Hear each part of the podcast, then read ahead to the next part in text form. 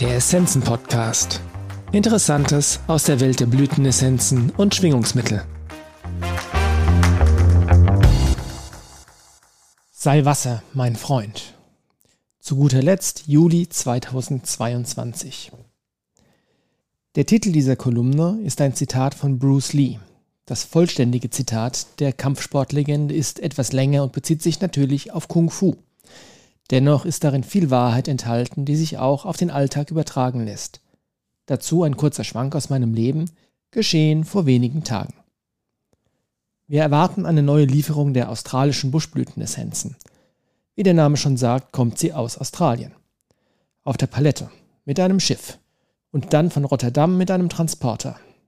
Eine Sendungsverfolgung gibt es nicht und man kann nie so genau sagen, wann so ein Typ mit einem Frachtzettel vor unserem Tor steht und sich fragt, wie er die Palette die Einfahrt hochbekommen soll. Bisher ging es immer relativ gut.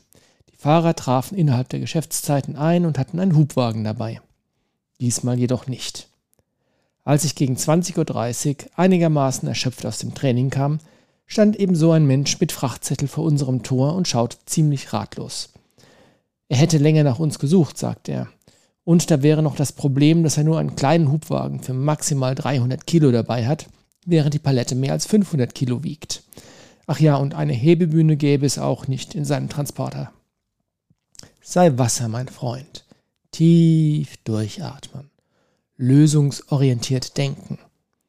Der Transporter passt zumindest ein Stück rückwärts in unsere Einfahrt. Der kleine Hubwagen kann mit Ach und Krach die Palette doch aus dem Transporter schaffen und dank der selbstlosen Aufopferung zweier Rollbretter, Gott hab sie selig, den Rest der Einfahrt hochbringen.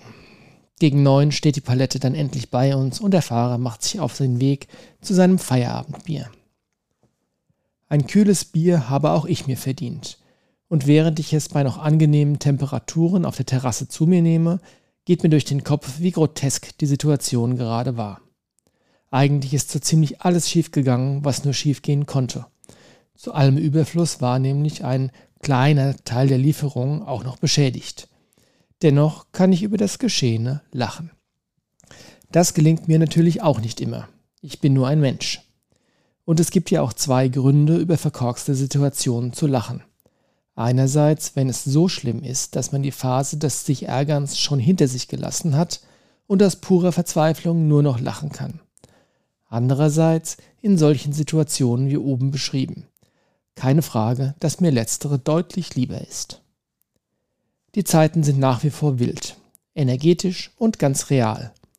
Dinge geschehen und Menschen reagieren auf Arten und Weisen, die furchtbar anstrengend sind und sich oft mit Hilfe des gesunden Menschenverstands nicht erklären lassen.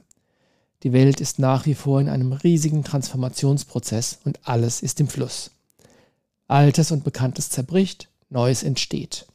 Und das alleine ist für viele schon Grund genug, in Angst und Sorge zu sein.